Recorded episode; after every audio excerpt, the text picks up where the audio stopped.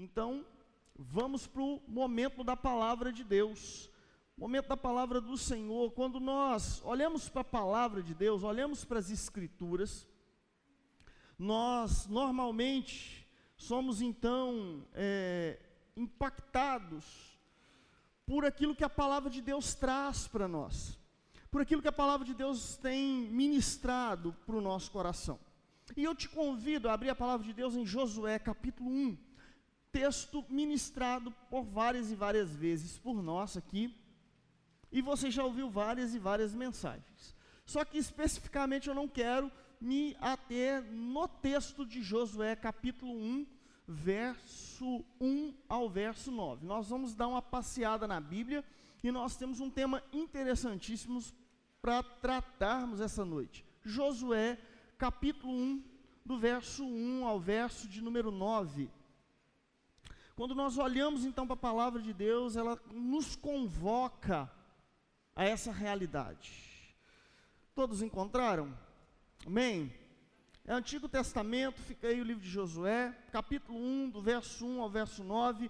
A palavra de Deus diz para nós: Sucedeu, sucedeu depois da morte de Moisés, servo do Senhor, que este falou a Josué, filho de Num, servidor de Moisés, dizendo: Moisés, meu servo, é morto. Dispõe-te agora, passa este Jordão, tu e todo este povo, a terra que eu dou aos filhos de Israel.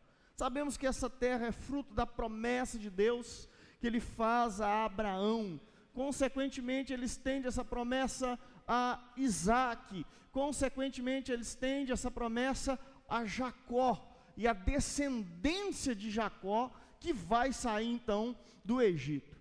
Verso 3 diz: Todo lugar que pisar a planta do vosso pé, vô-lo tenho dado, como eu prometi a Moisés, desde o deserto e o Líbano até o grande rio, o rio Eufrates, toda a terra dos heteus, e até, e até ao mar grande, para o poente do, do sol, será o vosso limite. Ninguém te poderá resistir todos os dias da tua vida. Como fui com Moisés, assim serei contigo. Não te deixarei, nem te desampararei. Ser forte e corajoso, porque tu farás este povo herdar a terra que, sob juramento, prometi dar a seus pais.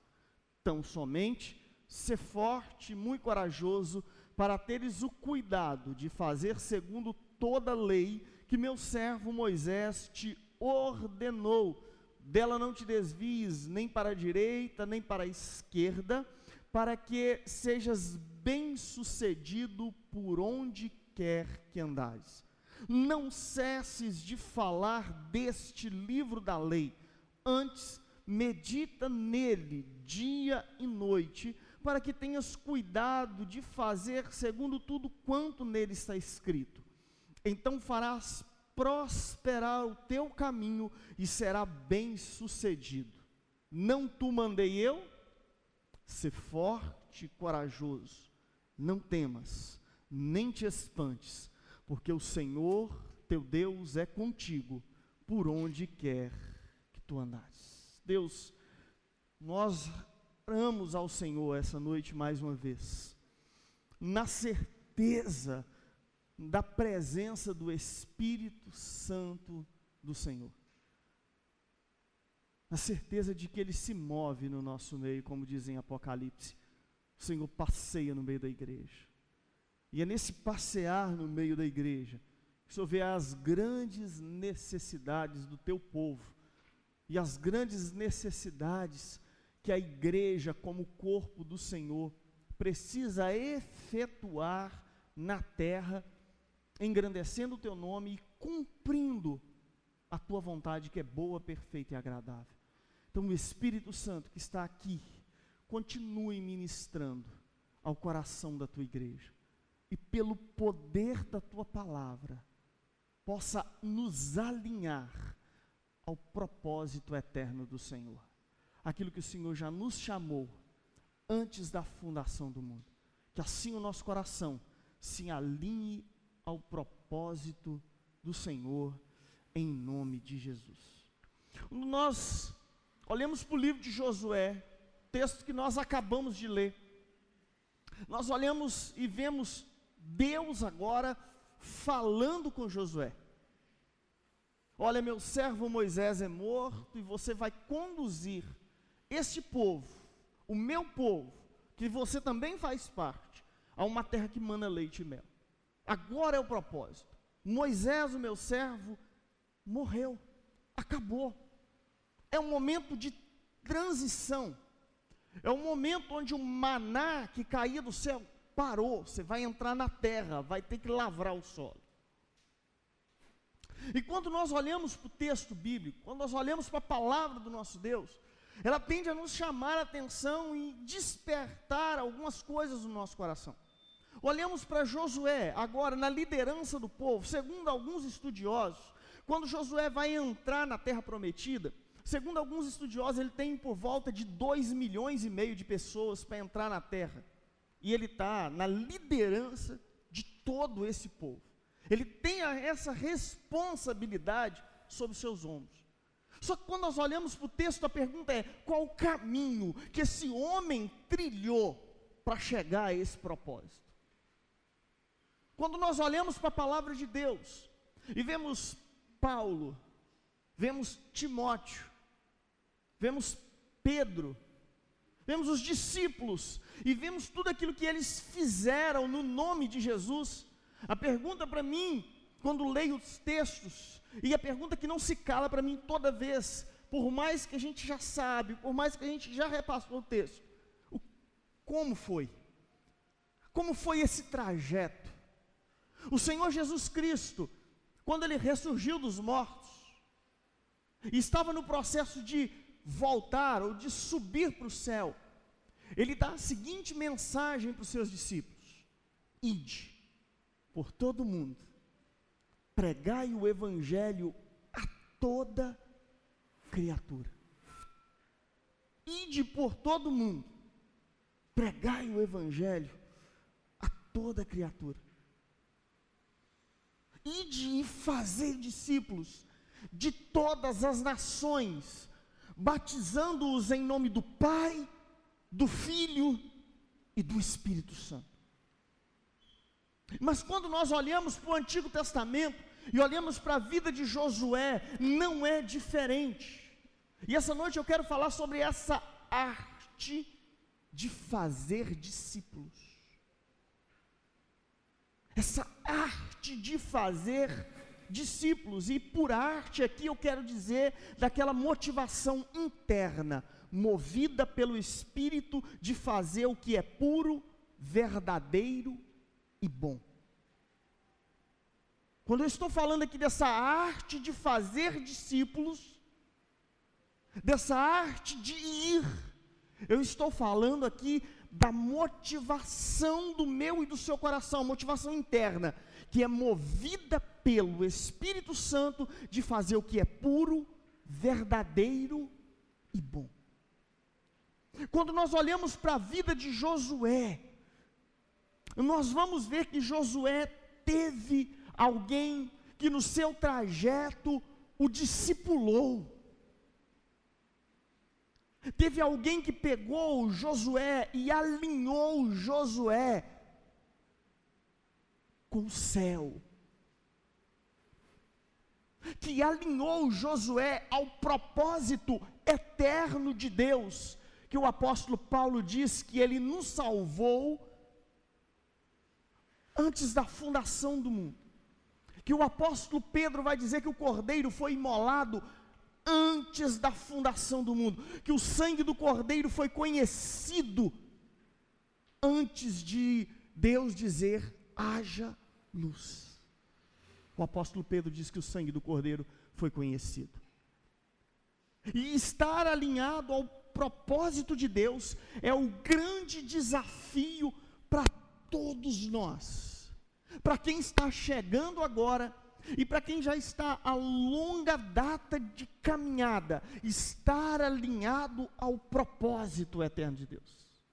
fazer discípulos, a arte de fazer discípulos, a capacidade de preparar as novas gerações, de preparar os novos para servirem ao Senhor.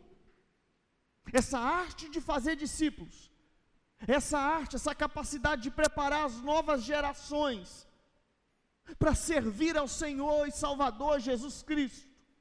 É sobre isso que eu quero falar essa noite, independente da profissão que a pessoa escolher, ela ter dentro do coração que antes dela ser determinado título, ela representa a Jesus Cristo, o Filho de Deus.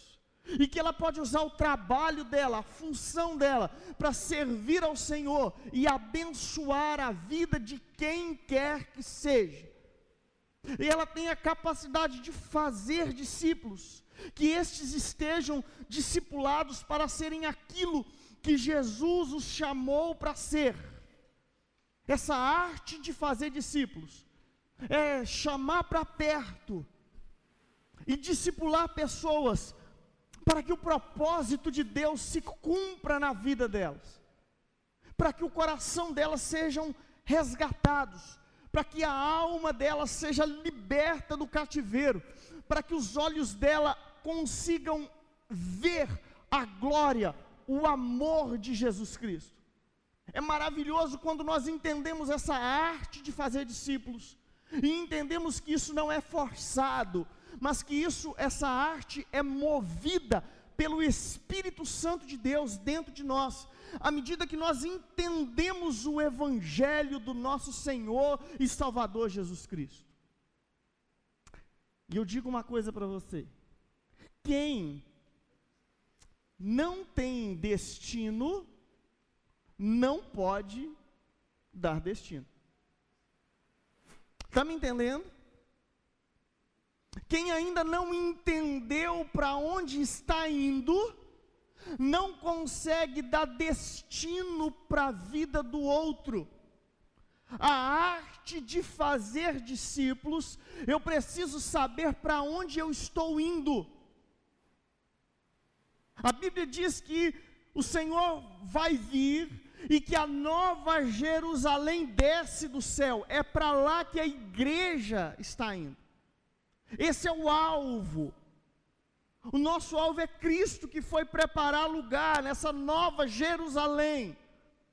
E fazer discípulos é mostrar para essa geração que nós estamos vivendo que existe o caminho, existe a vida, e esta está em Jesus Cristo. E desenvolver essa arte de fazer discípulos. Eu quero afirmar para vocês que discípulos são feitos, não nascem prontos. Discípulos são feitos, é na olaria, é na mão do Senhor, é pela graça, é pelo poder do Espírito Santo, é pelo amor, é pela generosidade, é pela acolhida, é pelos ouvidos, é pelo abraço, é pela motivação e a decisão do coração de entender que existe um chamado de Deus para a vida de quem está do nosso lado.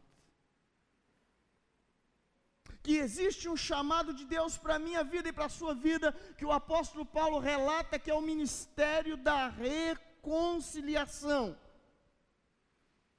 E o ministério da reconciliação é que Deus estava em Cristo reconciliando consigo o mundo.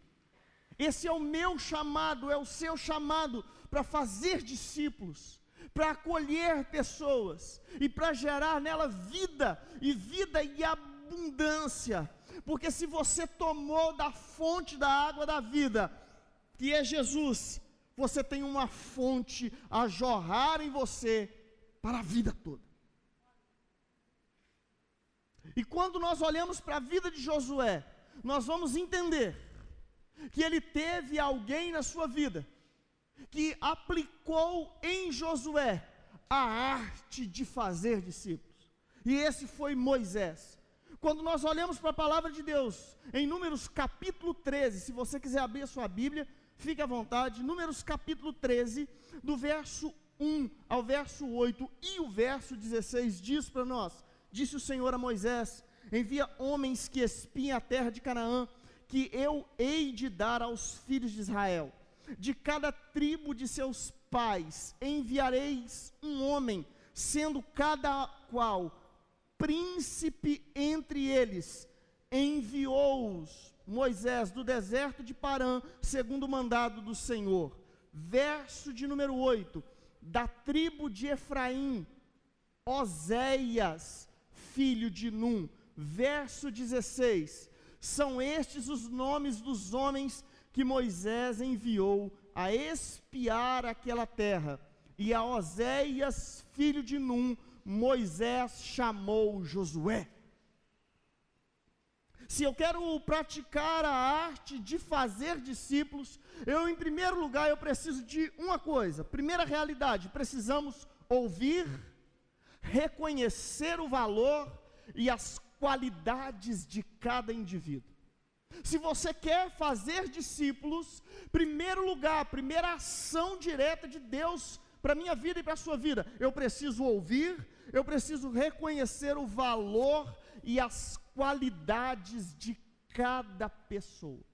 O ser humano não é descartável. Deus deu para mim e para você a sua imagem e a sua semelhança. Por mais que o pecado deturpou a imagem e semelhança de Deus, na minha vida e na sua vida, nós, diante do nosso Senhor e Salvador Jesus Cristo, o ser humano tem um valor. O sangue de Cristo foi derramado em favor de muitos, daqueles que vão crer. Muitos são chamados, poucos são os escolhidos, mas eu e você precisamos ouvir. O que que eu e você precisamos ouvir para nós realizarmos a arte de fazer discípulos? Precisamos ouvir a voz de Deus se a igreja, se eu como pessoa, eu como pastor, você como homem, mulher de Deus, lavado no sangue de Jesus, se você e eu queremos fazer discípulos, precisamos ouvir a voz do Senhor. Moisés ouve a voz de Deus, Deus lhe dá um direcionamento, escolha das doze tribos um príncipe de cada tribo, um homem de cada tribo, para espiar a terra que o Senhor Deus. Olhe, mande eles, os envie, e é nesse processo de ouvir a voz de Deus que nós começamos a descobrir o ministério e a graça do Espírito Santo de ministrar no meu coração e no seu coração, no local secreto na nossa intimidade com Deus, o Espírito Santo de Deus começa a falar ao meu, ao seu coração, ele começa a nos despertar, a palavra de Deus começa a fazer sentido para a nossa vida, nosso coração começa a arder, nossa alma começa a ter fome e sede de alcançar o coração do perdido. Eu preciso ouvir a voz de Deus se eu quero fazer discípulos. Consequentemente, eu preciso reconhecer o valor de cada pessoa. Príncipe. O valor de cada pessoa. O ser humano é a coroa da criação. É o ápice da criação de Deus. Deus não tem lixeira para jogar absolutamente ninguém fora. Deus não tem gaveta para guardar, selar, guardar projetos dele. Você faz parte de um grande projeto de Deus, de um grande propósito de Deus antes da fundação do mundo. Você é alvo da graça e do amor de Deus. E quando nós olhamos para as pessoas e nós queremos fazer discípulos, nós precisamos ouvir a voz de Deus e reconhecer o valor de cada pessoa, reconhecer que o sangue de Jesus Cristo pode sim ter sido derramado em favor da vida daquela pessoa, se ele, eu não sei quem é o eleito de Deus, eu estou falando aqui para um público presbiteriano, eu não sei quem é o eleito de Deus, mas a minha ordem e a sua, por parte de Cristo, é para ir e pregar o Evangelho a toda criatura, aquele que crê vai ser salvo, mas para que isso aconteça, eu preciso ouvir a voz de Deus, eu preciso reconhecer o valor valor de cada pessoa e eu preciso ir em amor. Preciso amar.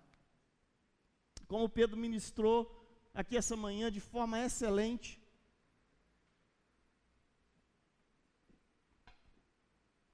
E o Mateus, ontem à noite, entre os jovens, também ministrou sobre o amor de forma excelente. Eu quero dizer para vocês que quando nós olhamos, nós precisamos amar esse próximo. Amá-lo na sua condição dura, na sua condição de mágoa, na sua condição de truculência, na sua condição de raiva, porque o Senhor Jesus lá assim: olha, se o teu inimigo tiver sede dele de beber, se ele tiver fome, dá-lhe de comer.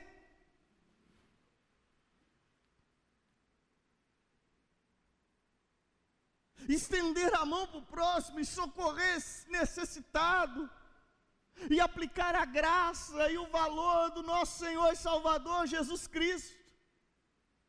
Quando nós olhamos, gente, quando nós olhamos para o texto, diz que no verso 16, que Moisés muda o nome de Oséias para Josué.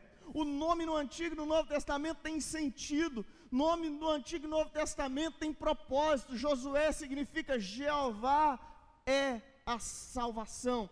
Ou seja, quando eu e você vamos fazer discípulos, precisamos lembrar que nós vamos atrelar significado e propósito na vida de pessoas. Pessoas que estão vivendo sem significado, pessoas quando estão vivendo sem significado, elas se tornam então para ela mesma e para o outro insignificante. Eu não presto, eu não tenho valor, não há solução para a minha vida, mas quando vamos fazer discípulos, nós trazemos significado para a vida das pessoas, nós trazemos em nós o amor, a majestade, a glória e o poder do Espírito Santo de Deus. Hã? Vocês estão vivos, igreja. É o amor do nosso Senhor e Salvador Jesus Cristo. A igreja é a única que tem esse poder, essa capacidade de exalar, de ministrar isso porque a palavra de Deus, o apóstolo Paulo vai dizer que a palavra de Deus na boca da igreja, em 1 Coríntios, tem cheiro de vida para os que caminham para a vida, mas tem cheiro de morte para os que caminham para a morte. A igreja tem esse poder de trazer significado para a vida das pessoas, de trazer propósito, por que, que eu existo, por que, que, que eu estou fazendo nessa vida, afinal, a palavra de Deus pode fazer isso, e essa arte de fazer discípulos, preciso ouvir a voz de Deus, reconhecer o valor de cada pessoa, atrelar a vida da pessoa, significado e propósito. Quando nós atuamos nessa dimensão do espírito, não há coração que resista. Quando nós atuamos nessa dimensão do espírito, não há coração que resista. Quem convence o homem do pecado, da justiça e do juízo é o Espírito. Mas se é a igreja, eu e você não tivermos relacionamento com o Espírito Santo, não há em mim e em você ardor no coração para fazer discípulos.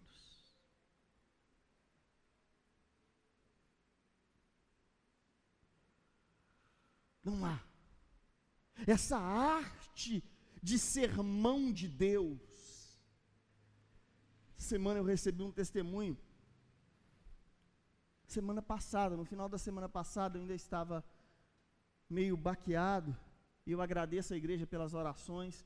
Passei aí umas semanas de garganta inflamada, febre.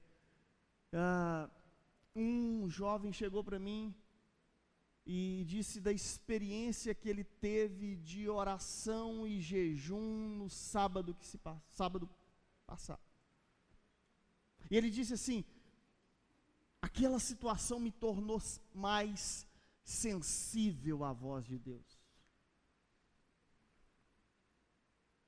Estar alinhado ao propósito de Deus é lembrar que eu estou na mão do oleiro e ao mesmo tempo que Deus trabalha em mim, Ele me usa para fazer aquilo que é vontade dEle na vida de outro. Nós estamos no processo de transformação, nós estamos no processo de cura, mas da mesma forma Deus vai lhe usar para curar outra vida, para dar significado. Quando, quando eu falo de dar significado, é levar a pessoa a entender que Jesus Cristo morreu por ela, que Jesus Cristo a ama, a acolhe, e a, está chamando ela para uma nova vida. Isso vai dar significado, vai dar sentido para ela. E quando ela se encontra com Cristo, automaticamente ela passa a ter propósito, ou seja, ela passa a ter o sentido: eu nasci para quê? Aí ela vai entender: eu nasci para glorificar a Deus, para glorificar com o meu corpo, para glorificar com a minha mente, para glorificar com as minhas emoções, para glorificar com a minha vida, com a minha história, com o meu casamento, com o meu ser. Preste atenção, essa arte de fazer difícil, de, de, discípulos não é difícil, mas ela requer da minha parte, da sua, como foi cantado, que ele cresça e que eu diminua. Essa arte de fazer discípulos, ela é abrir mão de mim para ir ao encontro do outro, é abrir mão de mim para o encontro daquele, é carregar debaixo das minhas asas aquele que eu não gerei, aquele que não é filho biológico, aquele que está vivendo totalmente em frangalhos, é acolher e dizer: Eu tenho pão na minha mesa e eu posso saciar sua alma, porque eu já me alimentei do pão vivo que desceu do céu a arte de fazer discípulos. Em segundo lugar, precisamos trazê-los para perto. Eles precisam ver, sentir, ver e sentir que nós os acolhemos. Êxodo capítulo 33, você pode abrir sua Bíblia, o versículo 11 vai dizer assim: Falava o Senhor a Moisés face a face, como qualquer fala a seu amigo então voltava Moisés para o arraial, porém o moço Josué, seu servidor, filho de Num, não se apartava da tenda. Toda a revelação de Deus, então, para Moisés, era dentro daquela tenda. O que que Moisés faz com Josué? Ele acolhe Josué debaixo das suas asas ele traz Josué para perto dele, para comer com ele, para discipulá-lo, colocá-lo debaixo das suas asas, proteger, trazer sentido, animar, renovar, restaurar forças. É isso que eu e você precisamos fazer. Os discípulos precisam aprender a ir ao lugar secreto. Moisés tinha o seu local de ouvir a Deus, os discípulos precisam aprender a ouvir a Deus para ministrarem, não de forma imediata, talvez de uma forma remota, mas para que suas vidas sejam alicerçadas. O discípulo precisa se sentir amado, o discípulo precisa se sentir acolhido, o discípulo precisa se sentir pastoreado, o discípulo precisa entender a paternidade de Deus na sua vida. Você e eu representamos a Deus para o próximo. E quando nós entendemos que nós representamos a Deus nessa terra, quando olha para as Escrituras, Deus traz o seu caráter de Pai quando um discípulo olha para você, ele precisa olhar para você, não é paternalismo, é paternidade. O paternalismo passa a mão na cabeça, a paternidade dá propósito e dá destino. Sacou? Entendeu? A pessoa ao chegar para você, ela precisa ver em mim e em você o caráter paternal de Deus, o aconchego do colo do Altíssimo, que eu e você temos uma palavra de sabedoria para o coração dela, que nós não vamos falar a mesma língua dela, mas que nós vamos entender entender a linguagem dela e vamos traduzir a linguagem dela para consolo e restauração, traduzir a linguagem daquele que está com dor, traduzir a linguagem daquele que foi desprezado, traduzir a linguagem daquele que foi algemado, encarcerado pelo pecado, traduzir a linguagem daquele que foi rejeitado e traduzindo essa linguagem na acolhida, levá-lo para o poder e o amor da graça de Deus. É esse poder e esse amor da graça é que cura os corações. É esse poder da graça que dá destino. Aquele que não falava começa a falar, aquele que não entendia, seu entendimento começa a se abrir, aquele que não conseguia ver com os olhos da fé, seus olhos são abertos e começam a enxergar o propósito santo, imaculado e poderoso do nosso Senhor e Salvador José, Jesus Cristo. Moisés traz Josué para perto. Moisés o coloca à mesa. Moisés o ajuda a, e o ensina a ouvir a voz de Deus. A arte de fazer discípulos nos leva a delegar tarefas desafiadoras, mas nada que ele não seja capaz de realizar. Se você vai discipular alguém, com o tempo você começa a dar tarefas. Ontem eu falei com os meninos nos, na sexta, eu brinquei com eles, falei: olha, hoje eu assento, no sábado eu assento e vou ouvir vocês falarem. Não precisa nem me chamar para orar. Quem vai falar vai ser vocês. Você dá tarefas desafiadoras, você acredita neles, você os prepara para a lida, para a vida. Êxodo 17, do 8 a 9. Então veio Amaleque, os Amalequitas agora querem lutar contra o povo de Deus, em Êxodo 17. E diz assim: então veio Amaleque e pelejou contra Israel em Refidim. Com isso ordenou Moisés a Josué: escolhe-nos homens e sai e saí e pelejai contra Amaleque. Amanhã estarei no cimo do outeiro e o bordão de Deus estará na minha mão. Você envia os discípulos, mas você fica na cobertura. Fazer discípulos, você os prepara dá tarefas que eles possam fazer, e você fica na cobertura espiritual. Foi o que Moisés fez. Ele se assenta e Arão fica de um lado, e outro, me fugiu o nome do outro personagem, segura os braços de Moisés. Quando Moisés está com as mãos levantadas, o povo está batalhando e guerreando e ganhando a, a batalha. Quando Moisés fraquejava as mãos, o povo começava a, a perder a batalha. O que, que eu quero dizer com isso? Que a arte de fazer discípulos, você envia, você prepara, dá tarefas e fica na cobertura espiritual. Você fica direcionando.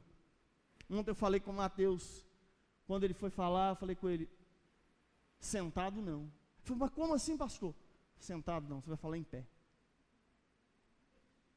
Tarefas desafiadoras? Sim mas porque eles são capazes.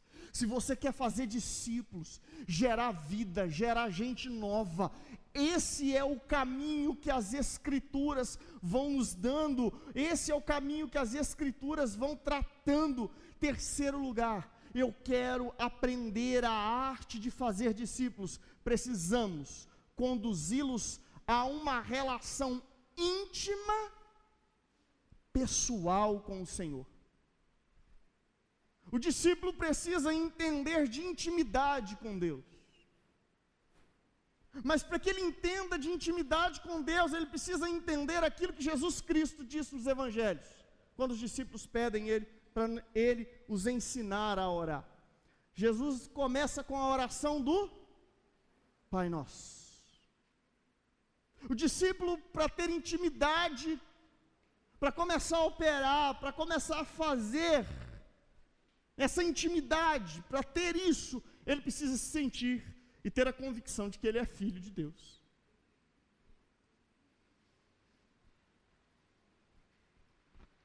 Porque aí ele vai se sentir à vontade com o Pai. Ele vai se sentir à vontade com aquele que vê as suas dores. Ele vai se sentir à vontade com aquele que vê a sua alma. Ele vai sentir a vontade e vai poder descansar na soberania, no amor, na misericórdia, na graça daquele que acolhe, daquele que salva, daquele que transforma. É um desafio, mas é gostoso quando você começa a ver transformações, quando você vê eles fazendo, quando você vê novas pessoas chegando, quando você vê almas sendo curadas, quando você vê pessoas sendo alinhadas ao propósito de Deus e sendo chamadas para o ministério.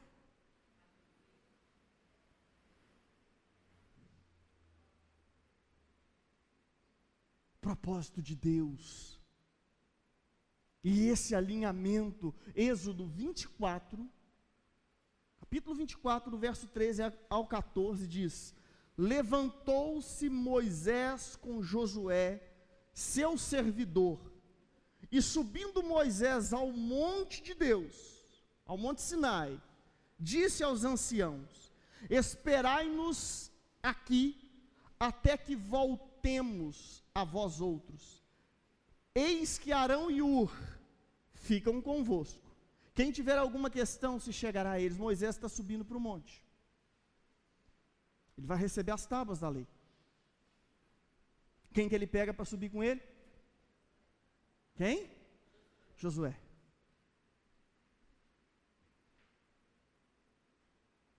Ele tira Josué. Quando nós falamos, se alguém chegar para você e falar assim: Ei, Fulano, deixa de ser medíocre. O que, que você sente? Hã? Raiva? Né? Poxa, eu medíocre? A palavra medíocre vem de médium ocre. Ocre é pedra no grego. Medíocre é o indivíduo que subiu, saiu do ponto de baixo e foi até a metade da pedra. Médio ocre. O que, que Deus, que, que Josué está fazendo com o que, que Moisés está fazendo com Josué? Vou tirar você desse estado aqui e vou te levar para um estado maior. Eu vou te colocar perto de Deus. O discipulador, a arte de fazer discípulos, é tirar o indivíduo, seja do império das trevas, ou de um estado de mediocridade, ou seja, ele caminhou até um certo ponto, perdeu as forças, desanimou, machucou, foi ferido. E o que, que você faz, segundo a Bruninha ontem?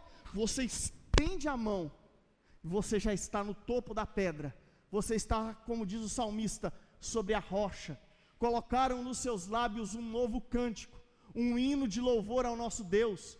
Muitos verão, temerão e confiarão no Senhor. E você está aqui sobre a rocha, que é o Senhor, vigiando para não cair. O que, que você faz? Você estende a mão e tira o indivíduo daquele estado de ferida, de machucado, de solidão, de dor de alma, de desespero, e leva-o para vivenciar o propósito eterno de Deus.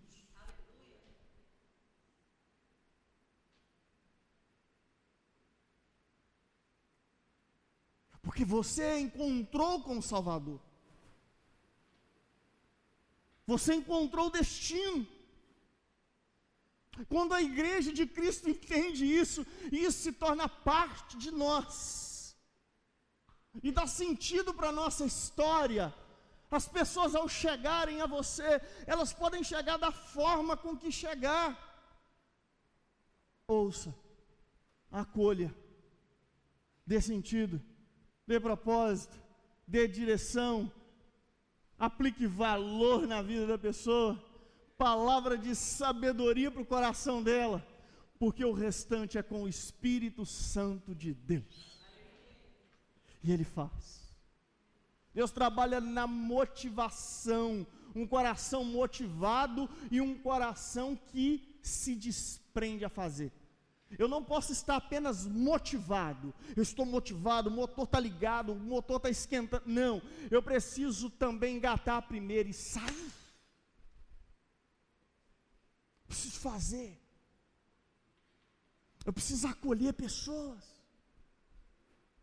Eu preciso estender a mão, porque há unção de Deus na sua vida. Palavra de ânimo para a igreja, a unção de Deus na sua vida.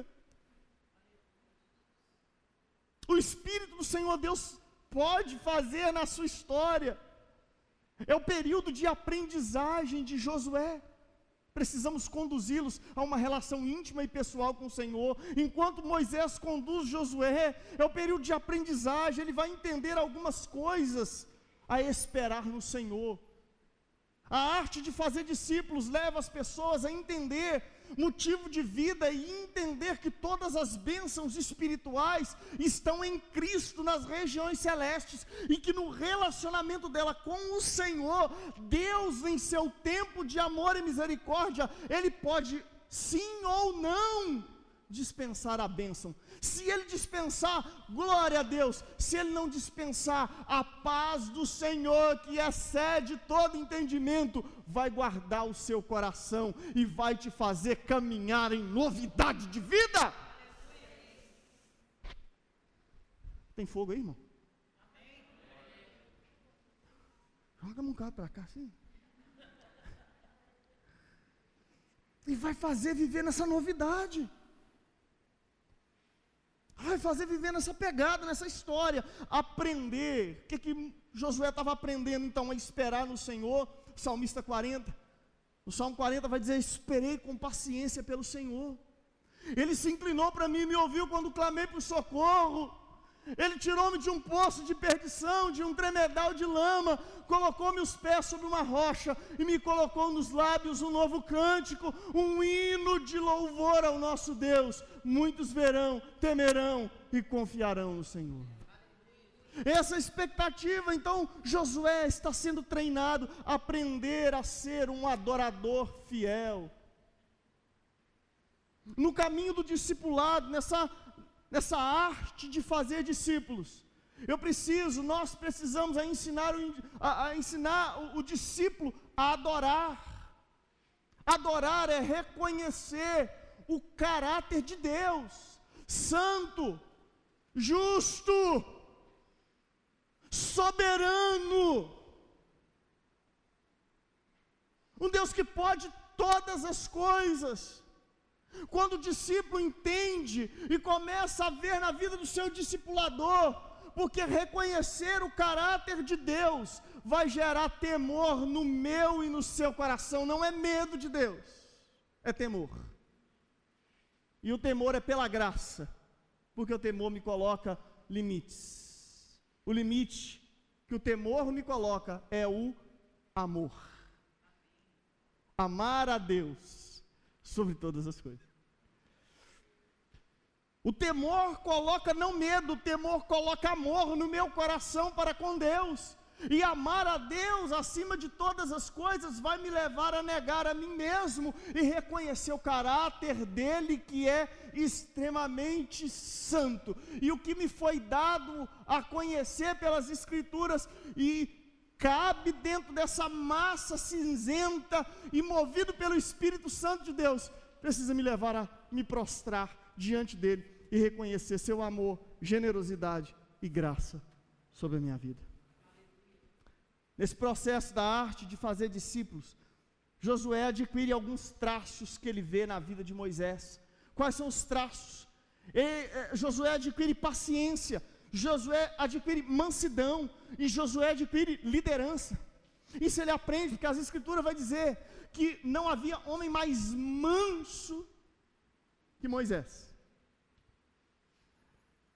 Josué é esse homem que aprende com ele. Parte do caráter do discipulador, daquilo que Deus transformou na vida do discipulador, automaticamente transfere-se também pela vida do seu discípulo. Por quê? Porque é o caráter de Deus sendo aplicado na nossa vida. É Deus trabalhando, é nós sendo o instrumento de Deus. Tem mais duas realidades. Pastor Arnaldo, quando prega, demora um pouquinho mais. Vamos lá. A arte de fazer discípulos. O que, é que nós precisamos? Pro, precisamos permitir que tomem decisões e que se expressem com autoridade, coragem e fé.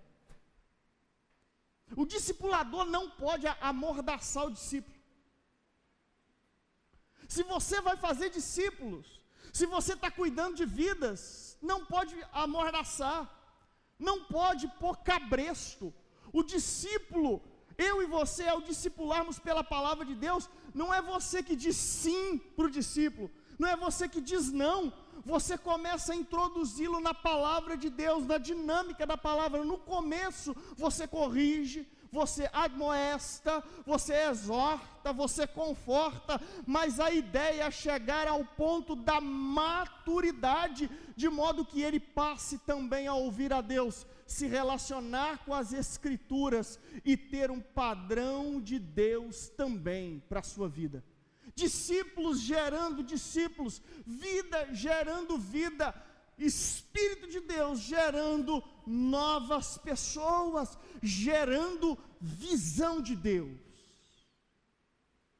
O que, que Moisés faz com Josué? Números, capítulo 14. Precisamos permitir que tomem decisões, que se expressem com autoridade, coragem e fé. Aonde está isso? Números, capítulo 14, verso 6 e verso 8, porque vai dizer que eles só é, vão espiar a terra, correto?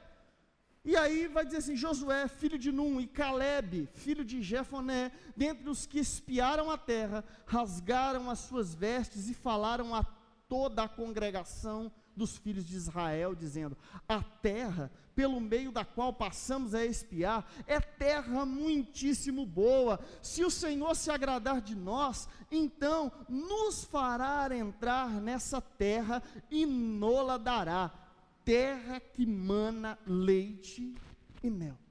Os discípulos foram enviados, Josué e Caleb foi enviado, e quando eles voltam, o povo, os outros dez espias, vão infamar a terra, vão dizer que a terra é ruim, que a terra tem gigante, e que eles tinham o complexo de gafanhoto. A Bíblia vai dizer, ou o texto vai dizer, éramos aos nossos próprios olhos como gafanhotos, e éramos aos seus olhos. Quando nós olhamos para o texto, Caleb e Josué, eles tomam decisão, eles se expressam com autoridade, eles não estão amordaçados, eles expressam coragem, eles se expressam com fé, eles olham e falam: não, Deus nos deu essa terra. Eles conseguem ver as coisas pela janela de Deus.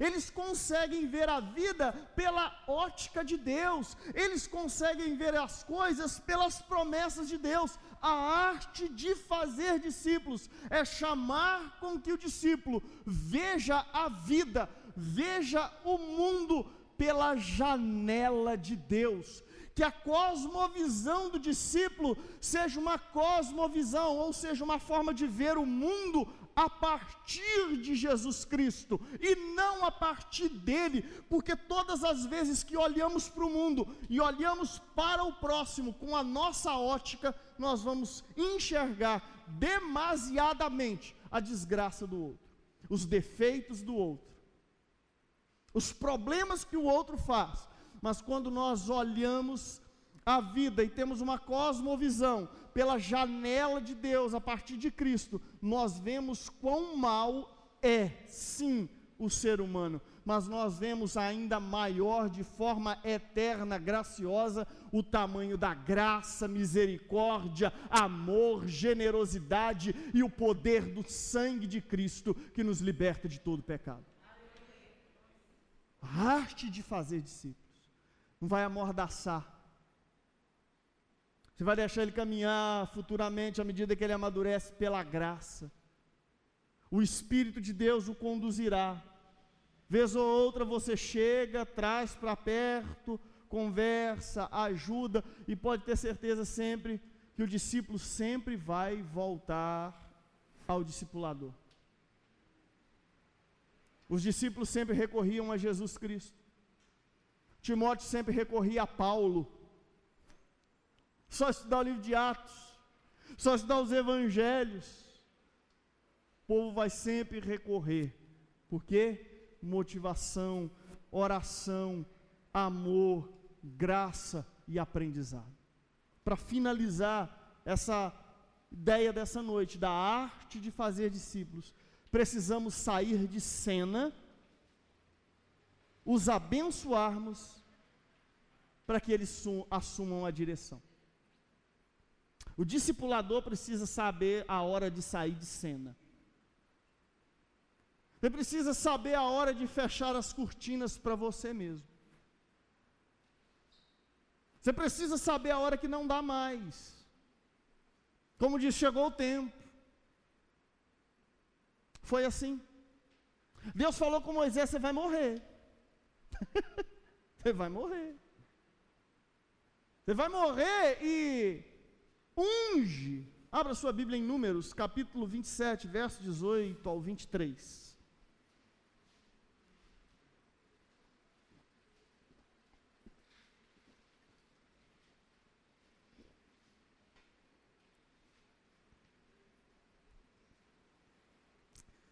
essa arte de fazer discípulos, precisamos saber a hora de sairmos de cena e os abençoarmos para que eles assumam a direção. Números 27, do 18 ao 23.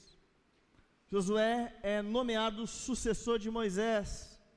E diz a Bíblia: Disse o Senhor a Moisés: Toma Josué, filho de Num, homem em que há o quê? Está vendo como é que a situação já, já mudou? Homem que há o Espírito e impõe-lhe as mãos, apresenta-o perante Eleazar, o sacerdote, perante toda a congregação, e dá-lhe à vista deles as tuas ordens.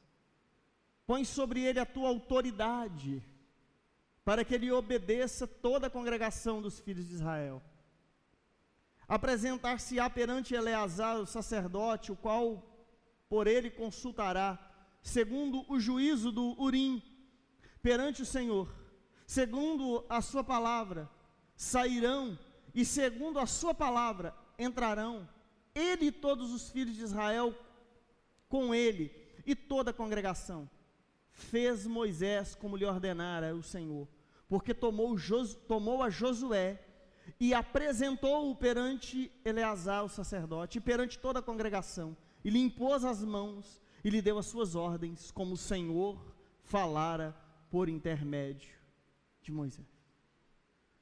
O discipulador precisa saber a hora de sair de cena, você precisa saber a hora de fechar as cortinas, e deixar que ele vá, que o discípulo vá para as nações, que vá para o seminário, que vá para outra cidade,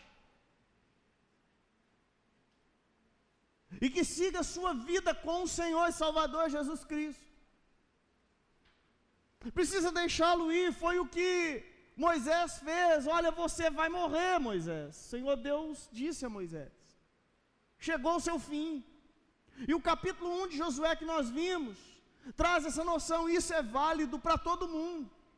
O pai e a mãe precisam saber a hora de sair de cena da vida dos filhos. Isso é fato quando os filhos casam e vão embora. Quando o filho vai para a faculdade. Ah, mas o pai está ali de forma indireta, mas não está perto. O pai e a mãe já estão saindo de cena, porque o filho vai voar. Vai viver uma nova história. Isso dói, né? Dá a famosa síndrome do ninho vazio. O filho foi para a faculdade, foi embora, casou. Né? Ficou a cama lá. Mas precisamos entender que os filhos, que os discípulos, eles precisam que foi assim que o Senhor Jesus fez com seus discípulos.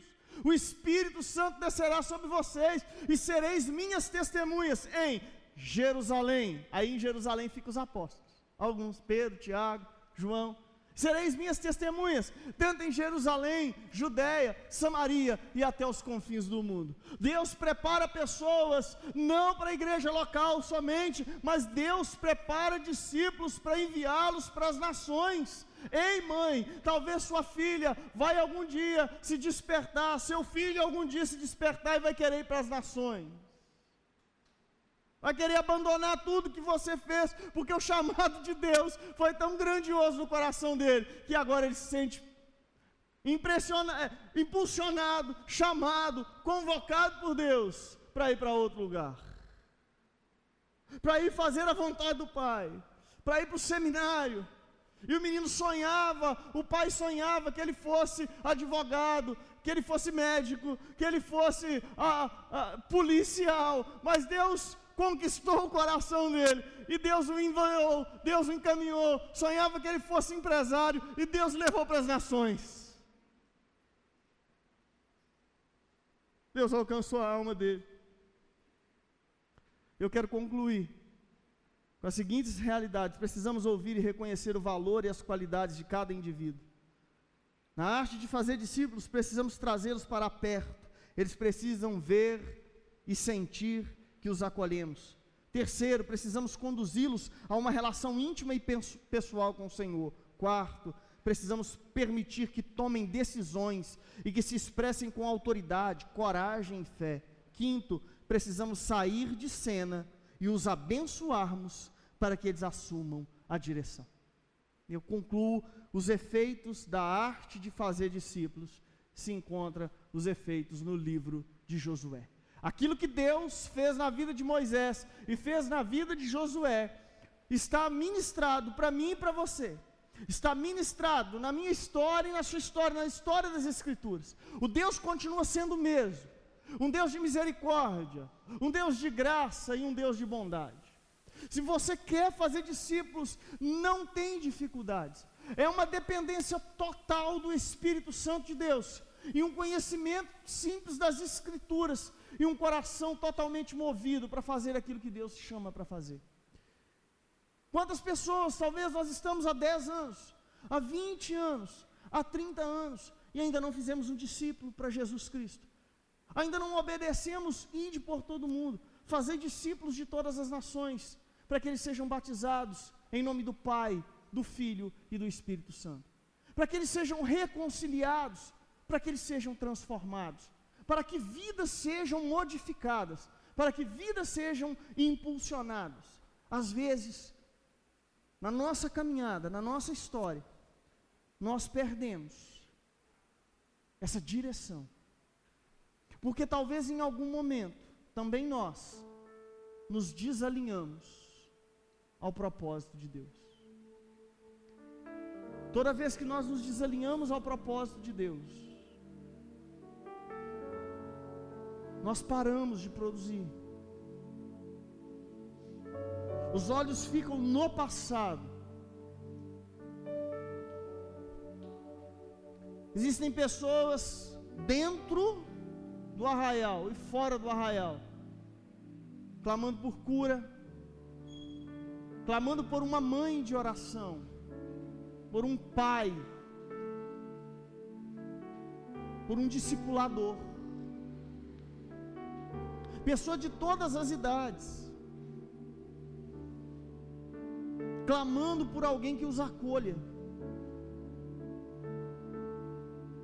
clamando por alguém que os ouça,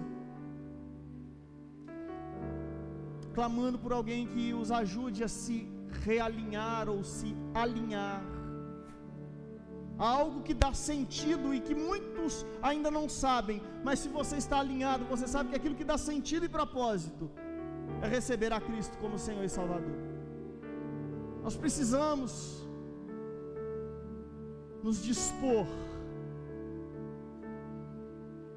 e a confiar plenamente no poder do Espírito Santo e na suficiência das Escrituras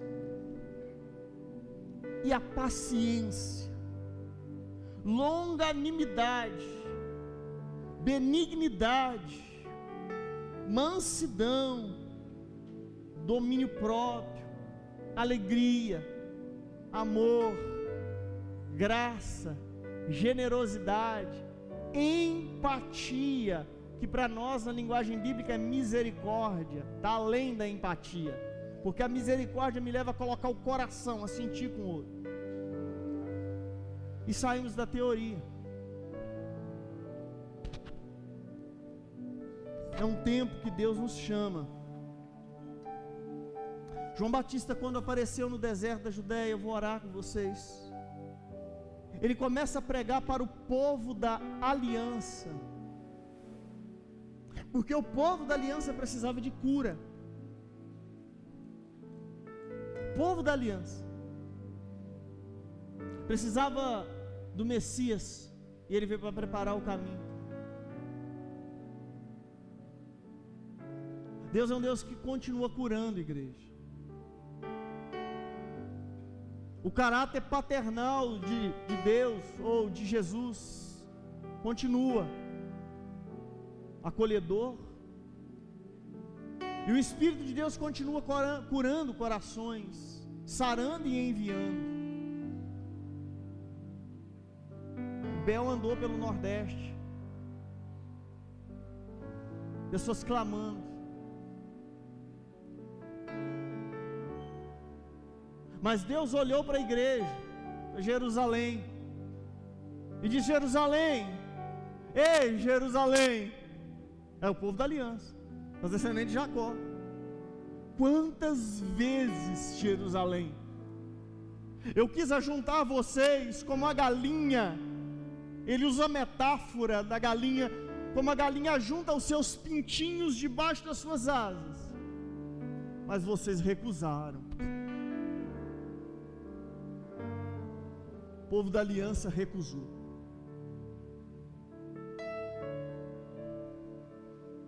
Deus nos chama a fazer discípulos. Mas eu, ah, pastor, eu vou ser curado. Não, você vai sendo curado e fazendo discípulos. Porque a cura completa, cabal, ela só se dá na eternidade algo que nós ainda não experimentamos. Mas nessa vida nós experimentamos o consolo do Espírito Santo. E nós vamos curando e sendo curados. Pessoas curadas curam pessoas. Pessoas feridas ferem pessoas. Para eu fazer discípulos, eu preciso estar sendo curado. E caminhando do estado que eu estava morto, medíocre, para o alto da pedra, para a rocha, que é mais alta que eu. A pedra que os construtores rejeitaram, Jesus. Quanto mais eu caminho para Ele, e o amo, e não rejeito, mais minha alma é curada, mais minha vida é restaurada, mais a fluir dos dons do Espírito Santo. Você que está em casa, estou falando com você. Fluir dos dons do Espírito, contemporaneidade dos dons. Do Espírito que cura e que transforma que restaura a alma. Deus, em nome de Jesus, tua palavra é suprema e soberana. O teu espírito, como diz as Escrituras, ele flui aonde quer. O vento sopra aonde quer restaura e cura. Aplique a tua palavra como lhe apraz. Como lhe apraz. Como for da tua vontade, que é boa, perfeita e agradável. Que no terreno que foi revolvido pelo Espírito Santo, essa palavra possa produzir a 30, 100, 60 e a 100 por um, para a glória do teu nome, para a glória do Espírito de Jesus Cristo que está sobre a terra, para a glória do Cristo ressurreto que passeia no meio da igreja.